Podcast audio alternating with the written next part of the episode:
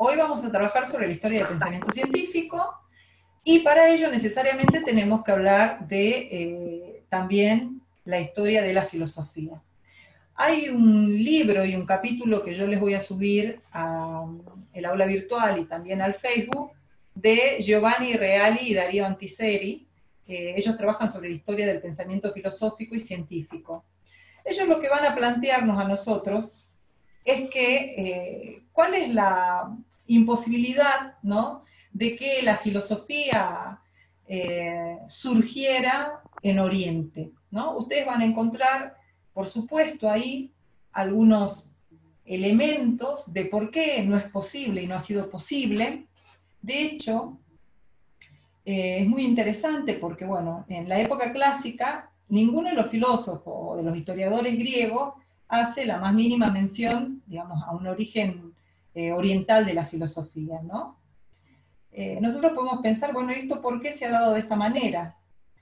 Se ha demostrado históricamente eh, que los pueblos orientales, por supuesto, poseían conocimientos y conocimientos avanzados, ¿no? Pero sus convicciones y las explicaciones que daban eran religiosas, míticas, teológicas, ¿no? Y la filosofía en la Grecia surge, ¿sí? ¿Con qué? ¿Se acuerdan con qué y cómo? Surge a partir de explicaciones que están dadas en función de la razón, del logo, como dirían los griegos, ¿sí? Entonces, esto es radicalmente importante, es muy importante, porque es lo que, por otro lado, yo les voy a dar un dato interesante que no está en el texto, para eso están las clases teóricas, que es que para entender el desarrollo de la ciencia antigua y la Edad Media, específicamente ahora estamos hablando de la eh, filosofía griega y el origen de la filosofía en Grecia, tenemos que pensar cómo pasamos del mito a logos, ¿no? De estas explicaciones, de estas creencias que de alguna manera vienen a explicar eh, la realidad, los efectos cosmogónicos a partir de mitos, cómo pasan a explicarse a partir de logos, de la razón, ¿no? ¿Cómo se llega a esta nueva concepción de conocimiento y de verdad, ¿no? Que eh, la vamos a ver expuesta por los filósofos, por todos los filósofos griegos, las escuelas, y especialmente, o nos vamos a detener especialmente después en Platón y Aristóteles, ¿no? Hay un elemento interesante que no lo vamos a encontrar en el libro de Real y Antiseri, en los capítulos, pero sí lo vamos a encontrar, por ejemplo, en eh, este dato que les quiero dar a partir de las lecturas de Lindbergh, ¿no? que tienen que ver con la escritura. La escritura. ¿Por qué? Porque la escritura, aparece un tipo de escritura eh, en este, los 800 antes de Cristo, en los años 800 antes de Cristo, que es la escritura alfabética, ¿sí? Acá les voy a mostrar, díganme ustedes si lo ven, sí, sí lo ven, ¿verdad? ¿Están viendo un pictograma? Sí. Es un toro, ¿verdad? Bueno, este es un pictograma que podría decir que es una de las formas iniciales de escritura, pero el pictograma es el signo que representa al propio objeto. Ahí vemos justamente que, ¿qué estamos viendo acá? Una vaca que salta. ¿Qué representa una vaca que salta? ¿Se entiende? Esto podríamos decir es el inicio de la escritura. En los años 3000 a.C. Aparece, un sistema de palabras signos que se llaman ideogramas. Los ideogramas, de hecho acá tenemos, son, este es súper conocido, ¿no? Los egipcios, ¿sí? Y por otro lado también tenemos los ideogramas chinos, ¿no? Acá aparecen este, signos que están asociados a las palabras más importantes y con esto también aparece la estructura eh, silábica, ¿no? Para mí es importante, eh, porque aquí aparece no solamente la sílaba y los sonidos, sino que aparece un tipo de escritura silábica, no la alfabética, sino la silábica, ¿sí? En el 1500 a.C., ahí ya podemos eh, notar o marcar como un momento en el que la gente podía escribir con un sistema silábico. ¿Se entiende? Es decir, los, podríamos decir, los gérmenes de esta escritura las encontramos acá, ¿sí? Con este tipo de mm, ideogramas, pero podemos fechar en los años 1500 a.C. el desarrollo del sistema silábico, ¿sí? Ahora, en los años 800 antes de Cristo en Grecia, finalmente aparece la escritura alfabética, que es un signo para cada sonido. Acá lo pueden ver, ¿sí? Tienen alfa, tienen la A para alfa, ¿sí? Por supuesto. Acá para beta, la B para beta, bueno, y así tienen el alfabeto griego, ¿no? ¿Qué proporciona la escritura alfabética? Proporciona los medios para el registro. Antes, ¿sí? Este, de hecho, la, la tradición homérica, por ejemplo, ¿no? los poemas eran cantados, ¿sí? Había una tradición oral, ¿no? Eh, a partir de la escritura alfabética, nosotros tenemos una memoria externa, se puede escribir. Por otro lado, entonces, lo que nosotros escribimos va a poder ser público, por supuesto, para un grupo reducido de personas, pero ya tiene un carácter público, ¿sí? La escritura alfabética va a tener un papel central en la organización del pensamiento y de la razón. ¿Sí? ¿Por qué? Porque va a permitir que lo que sea escrito pueda ser inspeccionado, comparado y criticado. ¿no? Em, esta distinción, es decir, que yo pueda escribir textos, ¿sí?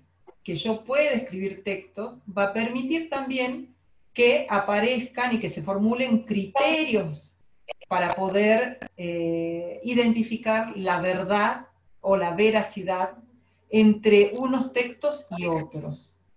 De hecho, a partir de la escritura alfabética y a partir de poder buscar criterios de verdad, van a surgir las reglas del razonamiento, que es un fundamento para la actividad filosófica. ¿Sí? Ya lo vamos a ver a esto. Esto es ahora, por ahora, para ustedes, hablar de reglas de razonamiento es un lenguaje técnico. Van a decir ustedes, ¿qué son las reglas de razonamiento? Quédense tranquilos que ya lo vamos a ver, ¿sí? Eh, esto es muy bien trabajado por un autor que se llama Goody, ¿sí? Eh, que trabaja sobre la domesticación de la mente salvaje o del pensamiento salvaje. Entonces, cuando vamos a pensar en la filosofía griega y este conocimiento, este tipo de, conocimiento, tenemos que pensar qué elementos hicieron posible que surgiera este tipo de conocimiento en la Grecia antigua. ¿sí? Esto lo van a encontrar en el texto de Reale Anticieri. Yo les acabo de, de dar un elemento que no lo iban a encontrar para nada ahí, y de hecho, acá les quiero dar una definición. Ustedes pueden ver. ¿La pueden ver? Sí. Ciencia en sentido amplio y en sentido restringido. Nosotros estamos trabajando en la cátedra Pensamiento Científico, ¿no es cierto? Si nosotros tenemos un concepto de ciencia en sentido amplio, vamos a poder revisar todo esto, todo este conocimiento, digamos, desde eh, los griegos en el marco de un tipo de pensamiento que es el pensamiento científico. Si tenemos, entendemos a la ciencia en un sentido amplio, ¿verdad? ¿Por qué? Porque en un sentido amplio, ¿sí? Vamos a trabajar específicamente, ¿sí? Eh, con este tipo de conocimiento esta característica, este tipo de conocimiento que le hemos dado el nombre de conocimiento científico y que ahora vamos a ver la distinción entre eh, logo, mito, eh, doxa y episteme, ¿sí? en el que eh, nos va a permitir mirar a nosotros que este conocimiento tiene más de 2.500 años. ¿Sí? ¿Por qué? Porque va a estar vinculado con las prácticas sociales. Entonces, nosotros para poder pensar este tipo de conocimiento, no podemos pensarlo en términos de lo que sucedió con la revolución copernicana galileana, que este sería el concepto de ciencia en un sentido restringido. Si yo pienso a la ciencia solamente este, a partir de la modernidad, de su acepción en tiempos de la modernidad, digamos, nada más tiene 500 años de edad. ¿Se entiende? Entonces tiene unas determinadas características y entonces no puedo pensar de que hay un pensamiento científico más adelante. ¿Qué noción de pensamiento científico y por lo tanto de ciencia estamos teniendo nosotros ahora?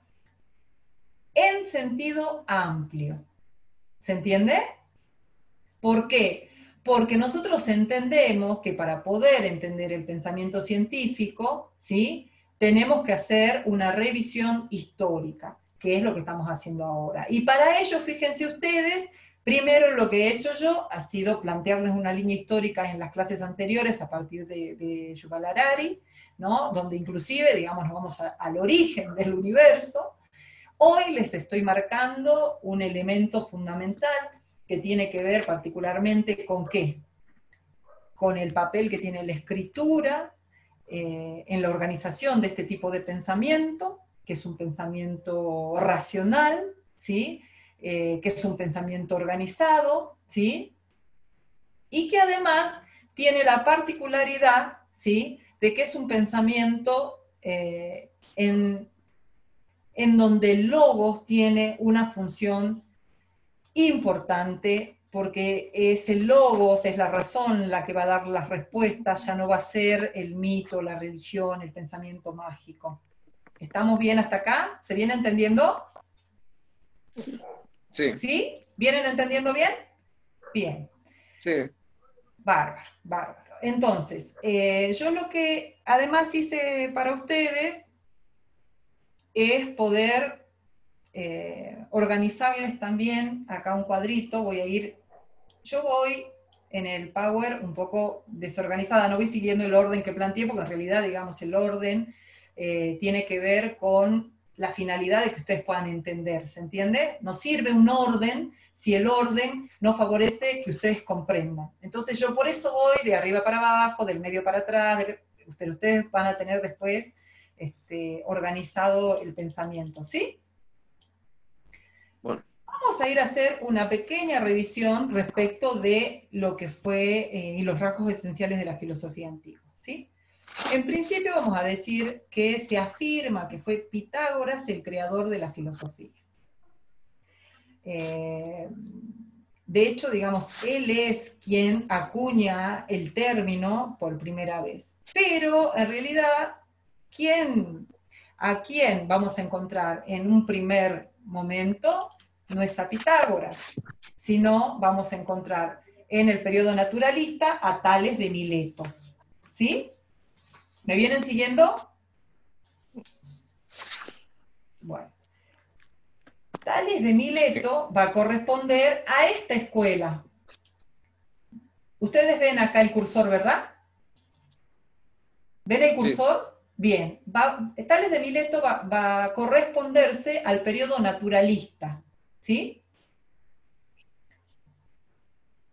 Entonces, como les decía yo, pero es Pitágoras el que acuña el término. ¿Y qué va a decir Pitágoras? Pitágoras va a decir que solamente que este, eh, que primero va a definir la, la filosofía, va a decir que la filosofía es amor a la sabiduría. Y va a decir en principio que solamente los dioses poseían la sabiduría y que nosotros, ¿sí? los seres humanos, lo que podíamos hacer era aspirar, aspirar, tender a la Sofía. ¿Sí? Es decir, que estamos en una permanente búsqueda. ¿Se entiende? Entonces, eh, esto ya lo habíamos visto en la clase pasada, ¿lo recuerdan? ¿Lo recuerdan o no? contesten porque si no lo paso. Si ustedes me dicen, profe, si lo recordamos, entonces voy más adelante. ¿Se entiende? Bueno, esto estaba en la clase pasada, así que yo entiendo que lo recordamos. No, estuve, profe, yo, por ejemplo. bueno, bueno, rápido, Está, está bien. Entonces, Habíamos dicho que eh, brevemente, esto está en la clase anterior, pero yo se los digo de nuevo brevemente, si habíamos dicho que la filosofía, entonces, va a tener tres características importantes, ¿sí? Su contenido, su método y su objetivo. Un contenido, un método y un objetivo, ¿sí? Eh, los pueblos orientales volviendo al primer planteo, los pueblos orientales poseyeron una sabiduría que trataba de entender y de interpretar el sentido de todas las cosas. ¿sí? También tenían necesidades pragmáticas. Pero sin embargo, ¿sí? la sabiduría estaba representada o vinculada, el conocimiento, los saberes, con representaciones fantásticas, místicas, religiosas, ¿sí? con la esfera del arte, de la religión. En conclusión, el gran descubrimiento de la filosofía griega reside en qué? En haber intentado una aproximación al todo apelando a la razón, al logos, al método racional. ¿Se entiende? Y acá les voy a hacer una pregunta. ¿Qué significa? ¿Que los otros no tenían razón? ¿Qué significa? ¿Que los otros pueblos no tenían razón? ¿Qué dicen ustedes?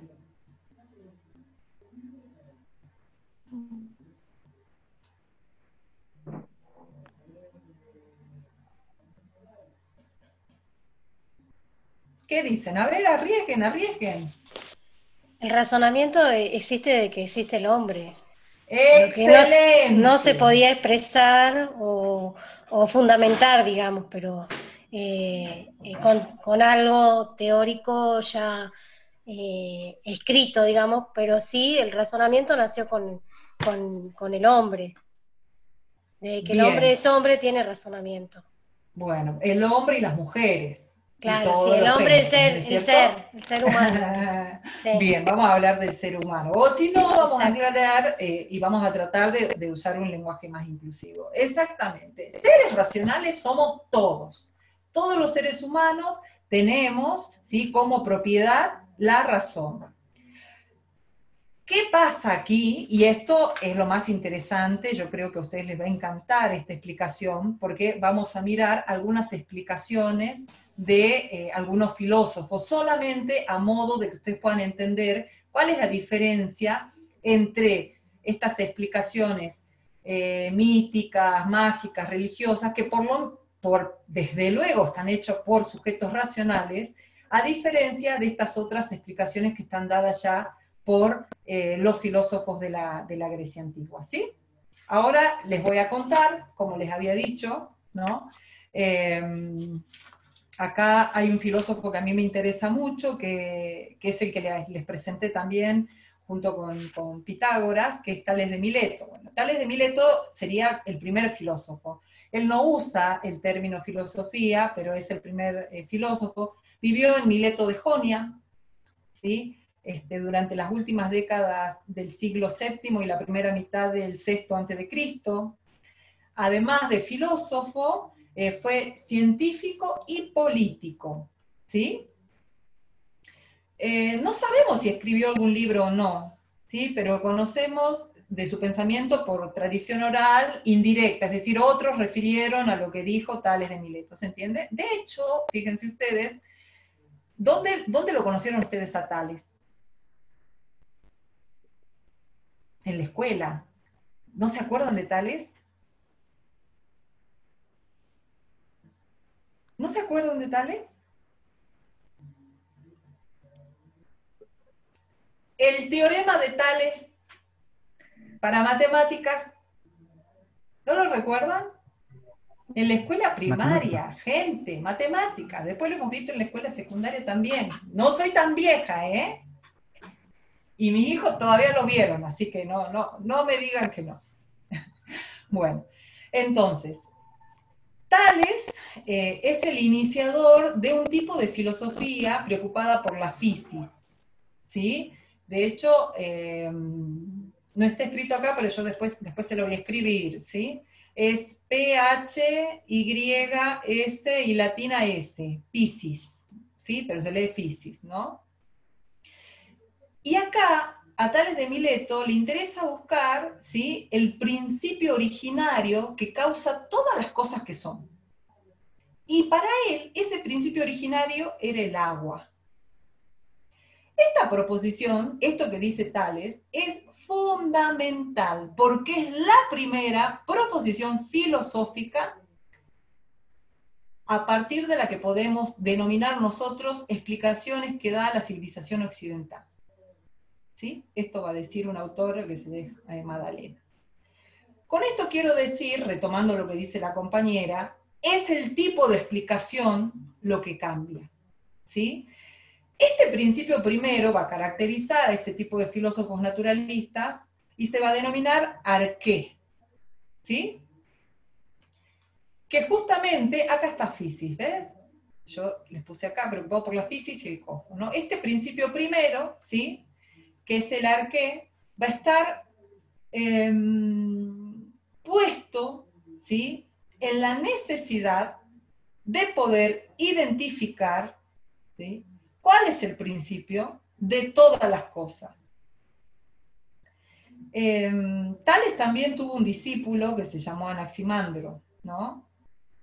Eh, este, este discípulo de Tales también fue muy interesante, ¿por qué? Porque plantea junto con Tales tres eh, acepciones sumamente fundamentales para comprender. En principio, la fuente y el origen de todas las cosas. ¿Cuál es la fuente y el origen de todas las cosas? La desembocadura o el término último de todas las cosas, dice, ¿no? Y el respaldo permanente que rige a todas las cosas, la sustancia que vamos a decir más adelante. En pocas palabras, entonces, lo que ellos buscan es de dónde provienen todas las cosas, cómo subsisten todas las cosas y cómo acaban todas las cosas. Fíjense el nivel de la pregunta, porque no es una pregunta a la que se pueda responder solamente desde un pensamiento religioso. Es, estas preguntas son preguntas filosóficas que requieren respuestas elaboradas que también den razones. Una respuesta tiene que poder dar razones de por qué es así. Tiene que estar fundamentada. ¿Se acuerdan cuando yo les mencioné en las clases anteriores que Platón va a definir este, episteme como una creencia verdadera y justificada? ¿Se acuerdan? Si no está justificada, ¿sí? Entonces no me está dando razones. No puedo decir que sea un conocimiento basado, dirían los griegos, en el logos. ¿Se entiende? ¿Se entiende, gente? ¿Vienen siguiendo? Díganme. ¿Vienen siguiendo entonces? Sí. ¿Cuál era el principio de todas las cosas? Para Tales era el agua. Tales sostenía, ¿no? Que el agua era la fisis, originaria, porque era líquida y de ella todo se iba a derivar. De hecho, nos decía, Dios dice, es la cosa más antigua porque no es generado. Esto va a decir, fíjense ustedes que acá la pregunta por el conocimiento está también vinculada a una pregunta metafísica.